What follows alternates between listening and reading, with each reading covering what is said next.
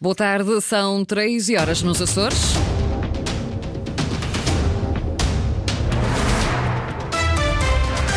Vamos conhecer os títulos desta edição. Projeto espacial em Santa Maria promete muito, mas ainda não descolou. Região defende junto da Google a inclusão dos Açores no projeto do cabo submarino Nuvem, mas Jamanal Mulher exorta a República a não esquecer os cabos de fibra óptica. 28 de novembro, a nova data para a solução definitiva para os lesados do Banif. Quanto ao tempo para hoje, conte em todas as ilhas com períodos de céu muito nublado, com boas abertas. Temperaturas a esta hora. 19 graus em Santa Cruz das Flores e Angra do Heroísmo, Morta e Ponta Delgada com 20 graus. Vamos então avançar com as notícias da região, edição das 13, com o jornalista Lília Almeida.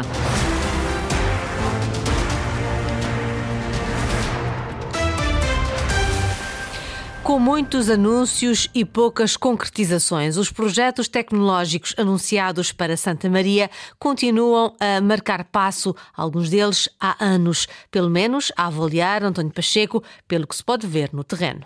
Comecemos pelo Spaceport, anunciado em 2018. Era para ter entrado em funcionamento no verão de 2021, mas mais de dois anos depois não há qualquer construção visível.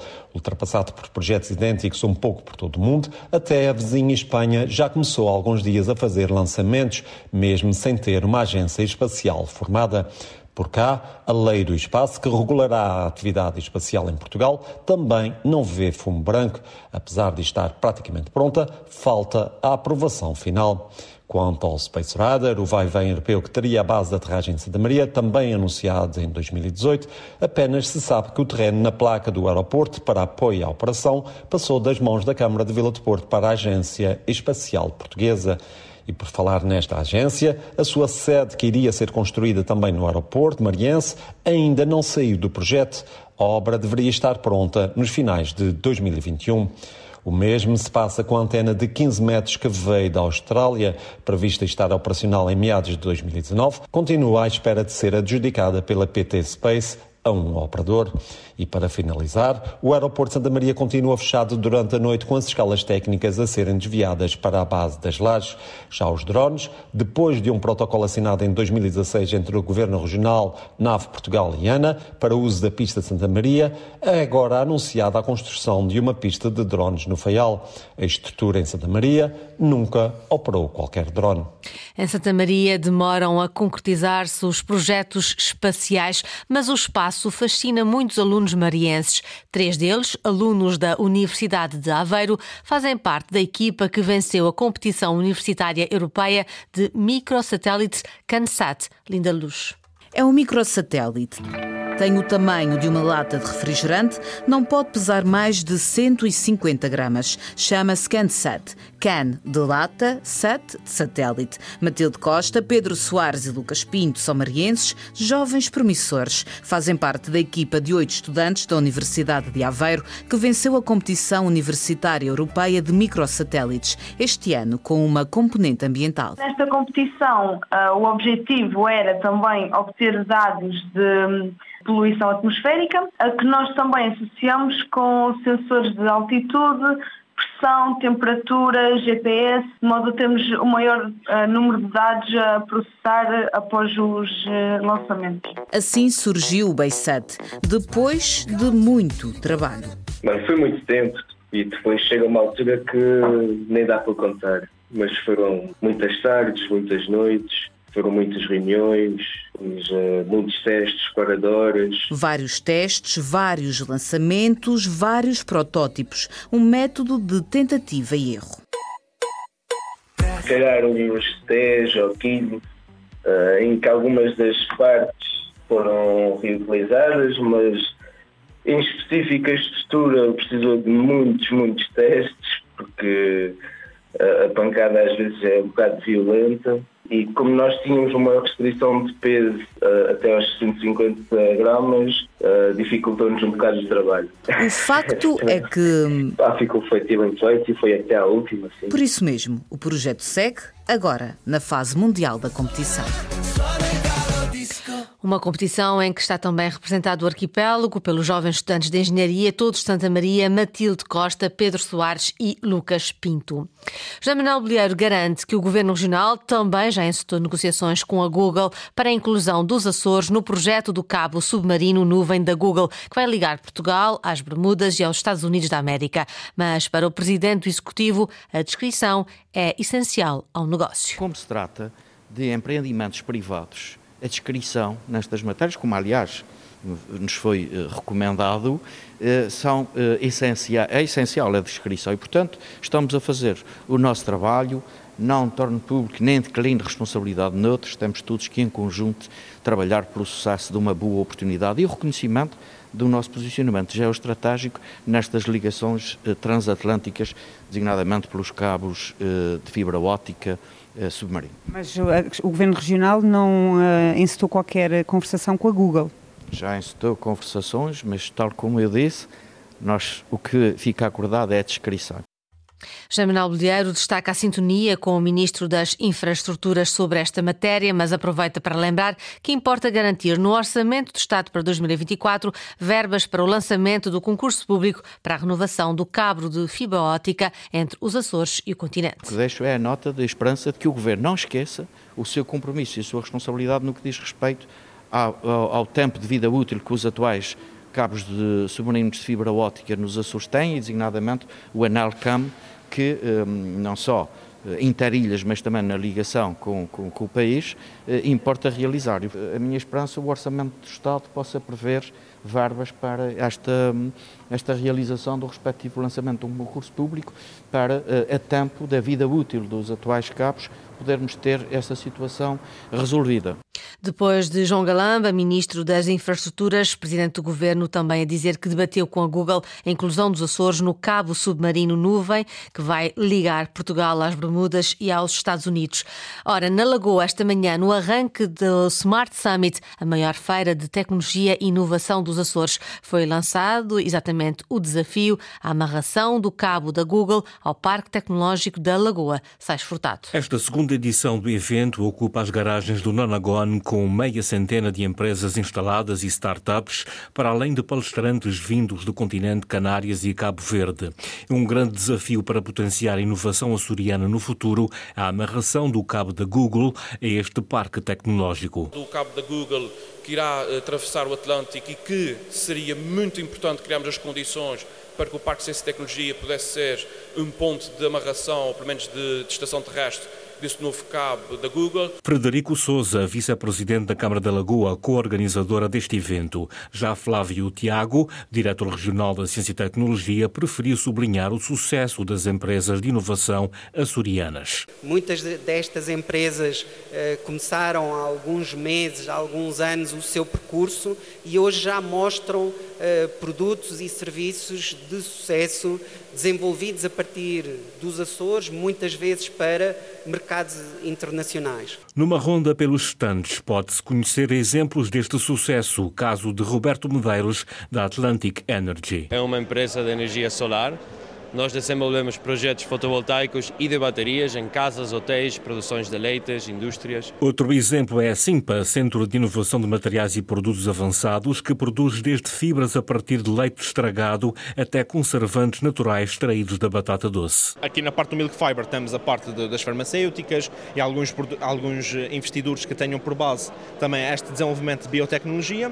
Tanto na parte do Smart Eco Packaging, nesse caso foi mesmo a empresa que veio ter connosco, como é uma prestação de serviço, nós apenas fornecemos a parte de ID, investigação e desenvolvimento. Rogério Medeiros, investigador da Simpa, uma das empresas mais inovadoras neste certame. A oposição acusa o governo de coligação de ter uma baixa taxa de execução em matéria ambiental e de transição energética, mas o executivo justifica os números com atraso na transferência de verbas do PRR para os Açores. O assunto esteve em discussão esta manhã no Parlamento, na sequência de uma interpelação apresentada pelo CDS-PP.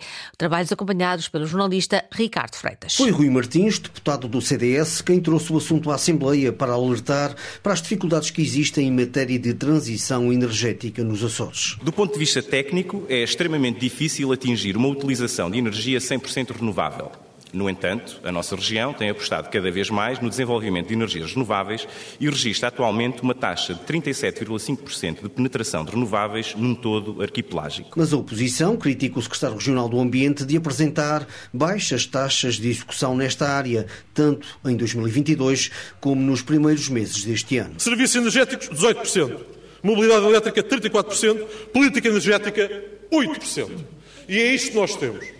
O ano passado houve promessas, essas promessas foram em vão. Além de Pedro Neves, do PAN, também Joana Pombo Tavares, do Partido Socialista, aponta o dedo ao mau desempenho do governo nestas áreas. Exige-se muito mais do que 28,4% de execução no primeiro semestre de 2023, ainda mais quando o governo tem à sua disposição um dos maiores pacotes financeiros possíveis de utilizar. Mas Alonso Miguel, secretário regional do Ambiente e das Alterações Climáticas, diz que a culpa é da República. República. A taxa de execução desta Secretaria não foi maior porque a República não transferiu as verbas que tinha de ter transferido, nomeadamente ao nível do PRR. Berta Cabral, secretária regional que tutela a energia, lembra investimentos que, apesar de tudo, têm tido sucesso, como o Solineres, que está quase a atingir os 19 milhões de euros de apoios. Ainda não deixámos de receber candidaturas, mas já avisámos que elas entram e são analisadas por ordem de chegada e que há algumas que podem não ser analisadas. Isso para vos dizer que tem sido um sucesso. O Solinés. Só que alguns deputados denunciaram que têm existido muitos atrasos no pagamento dos incentivos do Solineres. Carlos Furtado, o deputado independente, lamenta que esses apoios só cheguem à classe média. Aos que podem chegar a políticas ambientalmente mais sustentáveis, podem avançar com o dinheiro na frente e instalar os equipamentos e aos que não podem e continuem mais pobres que os outros. Já Nuno Barata, da Iniciativa Liberal, acusa a EDA de estar, propositadamente, a atrasar a instalação de novos contadores bidirecionais a empresas e famílias. Enquanto o monopólio da, da produção e da distribuição estiver na mesma empresa, nunca vai haver incentivo para que alguém, uma indústria, seja ela qual for, com apoios ou sem apoios, um, um particular instale sistemas de produção de energia elétrica mais eficientes. Problemas discutidos esta manhã no Parlamento e que, segundo alguns partidos, estarão a atrasar as metas da transição energética nos Açores. 28 de novembro é a data limite para que o Governo, através do Ministério das Finanças, encontre uma solução para os lesados do Banif, que pode passar pela criação de um fundo de recuperação de créditos. Este é um processo que já se arrasta há oito anos e que atinge centenas de açorianos. Sandra Pimenta. Oito anos depois da falência do Banif, a solução para os lesados pode finalmente estar para breve. Ao fim de dois anos, o grupo de trabalho apresentou o relatório com uma proposta de solução ao Ministério das Finanças, que tem até ao dia 28 de novembro para fazer as alterações que entender, com a colaboração da CMVM e do Banco de Portugal. Depois desse prazo, a solução passa a estar nas mãos do Primeiro-Ministro português. A solução que vier do grupo de trabalho não quer dizer que o Primeiro-Ministro concorde com ela na sua totalidade, ou em parte pode até ser uma outra solução. Não sabemos. Segundo o Ministério das Finanças, é aquela que eles vão apresentar. Se o Primeiro-Ministro irá analisar e ou concorda e anda com ela para a frente, ou não concorda e arranja outra. Mas no limite será no dia 28 que irá ser fechado o trabalho e apresentado o relatório ao Gabinete do Primeiro-Ministro. Promessa foi feita. Promessa feita e com a expectativa de que seja finalmente cumprida Antes que seja tarde demais, diz Jacinto Silva, presidente da Associação de Lesados do Banif. São oito anos. Agora, se também não é neste fim de ano, também não sei quando é que é. Ou, ou então é. Agora eu acho que deve ser é. Ou há ou não há. E sermos claros, não andarmos a brincar mais com isso. Qualquer dia nem sequer, qualquer dia nem sequer é preciso solução porque as pessoas já morreram todas. A falência do Banif aconteceu no final de 2015, deixando lesados milhares de clientes que investiram em títulos financeiros no valor estimado de 230 milhões de euros. Assinala-se hoje o Dia Mundial de Cancro da Mama. Nos Açores, o número de diagnósticos de cancro que registrou um aumento, segundo os últimos dados disponíveis pelo COA, o Centro de Oncologia dos Açores, responsável pelos rastreios no arquipélago. Luís Branco. Últimos dados apurados pelo Centro de Oncologia dos Açores reportam mais 130 casos de cancro na mama incidem sobre o ano de 2020. O último ano que temos registros aponta para cerca de 130 30 casos, mas tem também um bocadinho o efeito, ou poderá ter, não é? Isto não é certo, o efeito também dos anos da pandemia, em que poderá haver alguns diagnósticos que foram feitos um bocadinho mais tarde. João Macedo, do Centro de Oncologia dos Açores. A idade e os fatores genéticos são responsáveis incontroláveis para o aparecimento desta doença.